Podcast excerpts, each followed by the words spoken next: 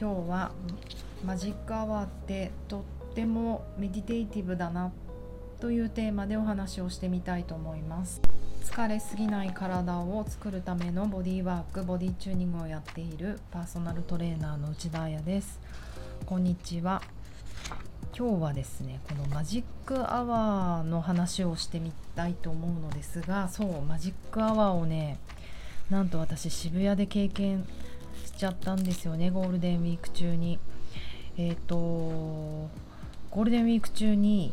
宮下パーク宮下公園で、えーと、宮下パークフィルムフェスティバルというのがあったんですね。で、えーと、これ逗子映画祭。で結構昔からやってますよね。あの逗子海岸で大きなスクリーン立ててメリーゴーランド回っちゃったりあのスケボーのビューンってやつがあったりする。多分私が編集者だった時からある気がするので長く長くやってらっしゃるシネマキャラバンか。うんうん。それの宮下パーク版なのかな？もしくは同時に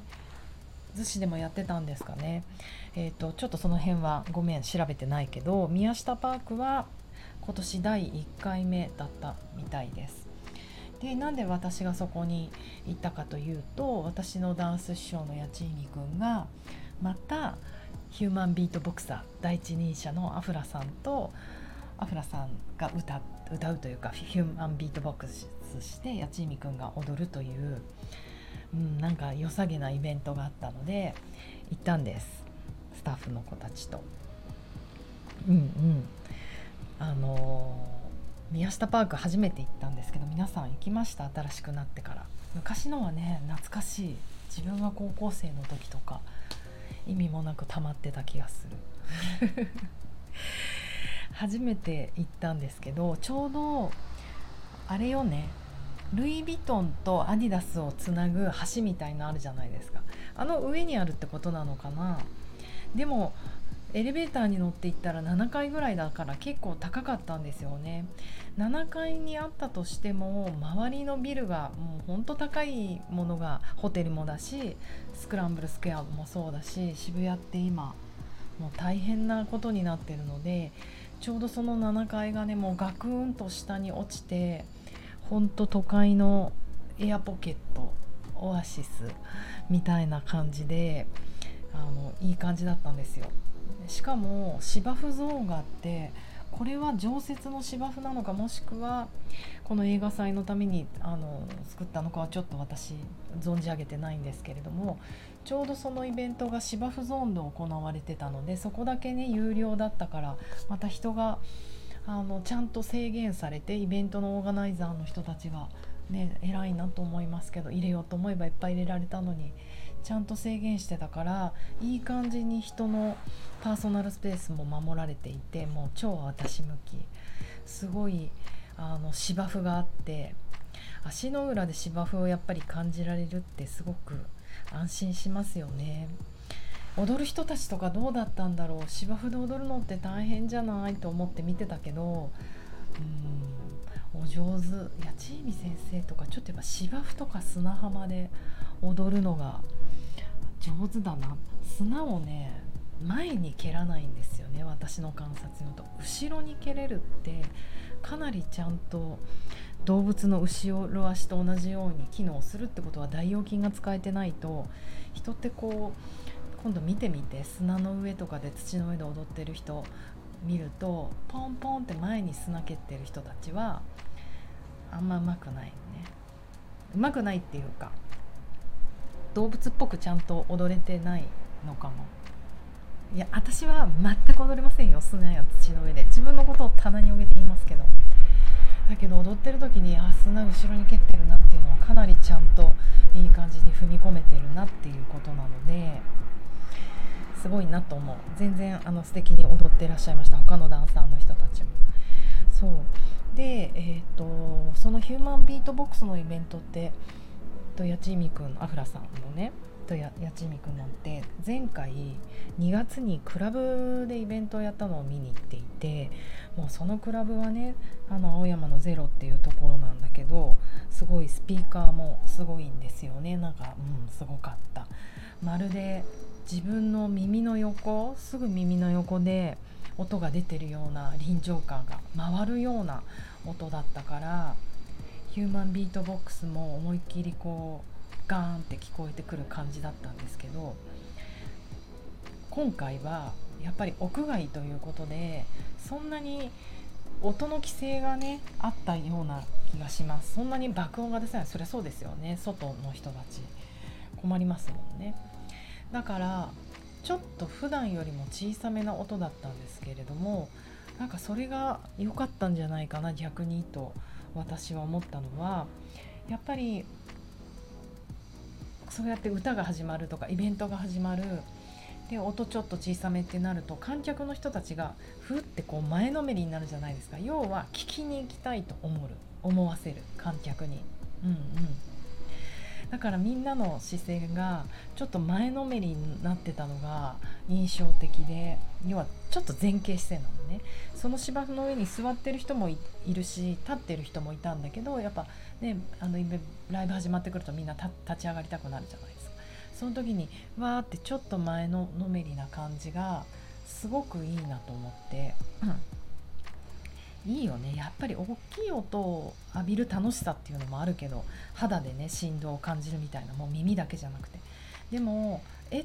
何？これから何を言ってくれるの？どんな言葉も逃したくないってこう人を聞きたいって気持ちにさせるのってなんかいいなと思って。大きい声の人嫌いなんですよ。小さい声の人とかの方が「え何言うの?」ってこうこっちもたいなと思う。子供の言うこととかねすごい「えっ?」て聞いちゃうのはなんかそれもあるよね。だから本当表現って何だろうと思う。声を大大きくして爆音でやるだけじゃないなってちょっとそんなこと思ったりして。で踊ってる方たちもすごく何て言うのかピースでしたね。もうそれは芝生とあとあの吹き抜ける風の感じ。本当にエアポケットって感じだったのでしかもあのそのセッションって私も最近やっとこのセッションということの存在という意味を知りつつあるという段階なんだけど、えーと、初め決められた振り付けじゃないんですよ、ね、一般の人知らないと思うけど決められた振り付けを踊るのがダンスってちょっと思いがちなんですけど、えーとフリースタイルでだからアフラさんとかもその場でビート考えていくわけじゃないですか。音の速さも自由に変えられるじゃないですか。だからダンサーさんたちはアフロさんアフロ？アフラさんの音を聞いてダンスがもう体から湧き出てるものを踊るしアフラさんもダンサーの動きを見て変えていったりとかなんかその演者と演奏する人のセッションもありつつ、えーと、ダンサーさんたちの中のセッションもある。5人ぐらい5人のダンサーさんが踊ってたんですけどそれぞれジャンルがねヒップホップとかなんかレゲエとかハウスとかあると思うけれどもその中でその自分が踊る前後の人に絡みながら入っていくとかもちろん前後だけじゃなくて最後こう5人を通して踊るとかその何ていうのうまい具合の共鳴はいだからこのラジオを聴いてる人はもうお分かりかと思いますがどれだけ腹側瞑想神経をオンにしながらそしてダンスってね交感神経優位にしないと心拍上がっていかないとできないことだから。交感神経優位に上がりすぎちゃっても腹側瞑想神経うまくかからないからちょうどその2つをうまくかけていく。でもダンスバトルはそれに比べて交感神経優位のファイトアフライトを強くしないと勝てないじゃないですか。無理あって。でもセッションってどちらかというと副交感神経高めもっと高めだと思うんですねバトルと比べると。だからねそこをうまくオンにできない人要は緊張して一生懸命踊っちゃったりするとうまくできないんだろうなと思ってうんなんかそういうのをすごく感じながらしかも今回ワンちゃんが登場したんですよ。そのダンサーさんの一人のワンちゃんがもう足にまとわりつくようにして一緒にまるで踊ってるように見えてでそして他のダンサーさんも犬にうまく絡んでいったりするとなんかより腹側瞑想神経がオンになる。なぜなら腹側瞑想神経って哺乳類にしかないので犬とかにだってあるんですよ。なんかそういうつながり。あと今回音は人から出る声じゃないですか。アフラさんのヒューマンビートボックスだから全部が全部オルガニック有機物でできていてなんか見てる方もすごく優しい気持ちになったんですよね。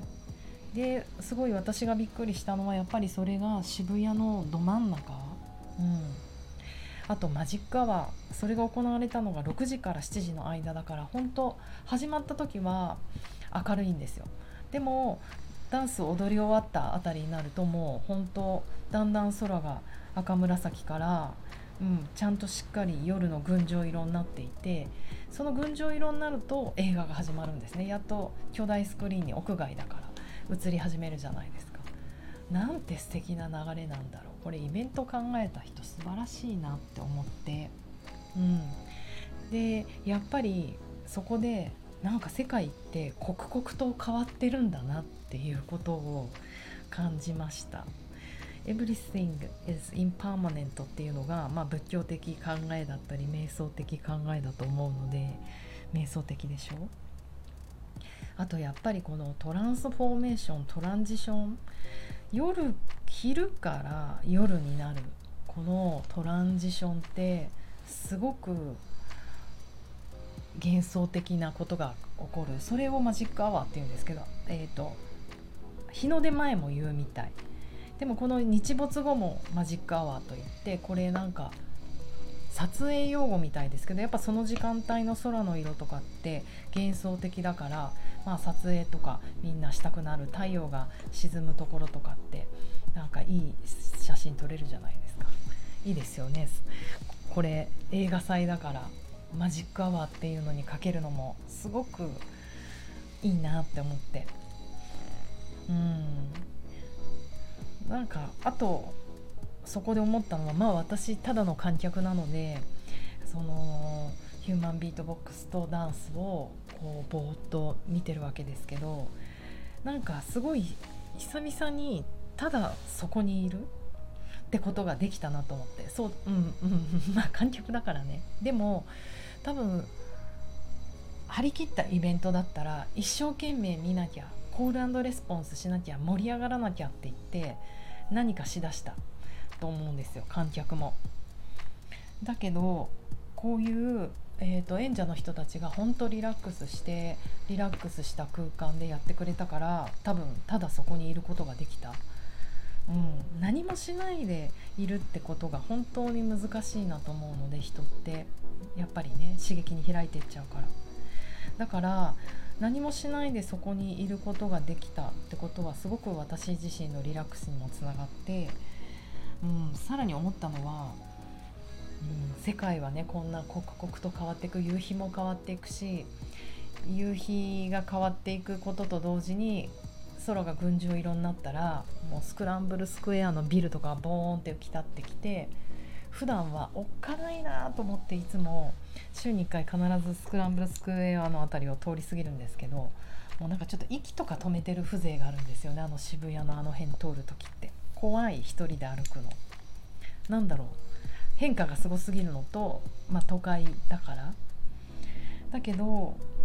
このイベントの時は初めてわあスクランブルスクエアの電気がついて光ってきてまあ、遠くから見る東京タワーみたいな感じです。なんかちょっと可愛いじゃんって思えた。可愛くはないけど綺麗だなって思いました。こんな自分がね何十年も渋谷とかこの辺りに住んでるのにそういう見方ができなくてだから最近は下ばっかり向いて歩いてたんですよね。怖い怖い。いろいろ工事とかしてて。だけどやっぱりいろんなものをねちょっと見逃してきたなって思って変容を。うん。すごくねコロナもあったと思うんですよ。外出ちゃいけない。人と会っちゃいけない。でも自分がいろんなものを見逃してる間にやっぱ世界は、ね、こんな風に刻々と変わっていてでさらにそのエアポケットの中にいたからあ世界のもう中央真ん中に自分いるんだって思ってうん。なんかこの感覚ってよくありません？いつも私世界の端っこにいるような気持ちだったけどあーなんか私世界の真ん中にいてただ中にあってあ私を中心に回ってるんだな世界がって思えたのですごいメディテイティブだなと思いました。いつも世界の隅っこ隅っこ暮らし端っこで生きてるようなちょっとこうひげた下げたあの存在になりがちだったけど自分がね世界の中心にあるなんてもう世界の中心でなんだっけ愛を叫んじゃうけどそういう気持ちになれるってかなり瞑想的なあの時間を過ごせたんじゃないかなと思ってあの日のイベントを企画してくれた方とかアフラさんとかやちいにくんに感謝したいと思います。いいよね。ああいう屋外のイベントとかなんかみんなでやりたいですよねなんて思ったり。ではいきなりですが私もちょっとお出かけしてまいります。良い午後土曜日だから。じゃあね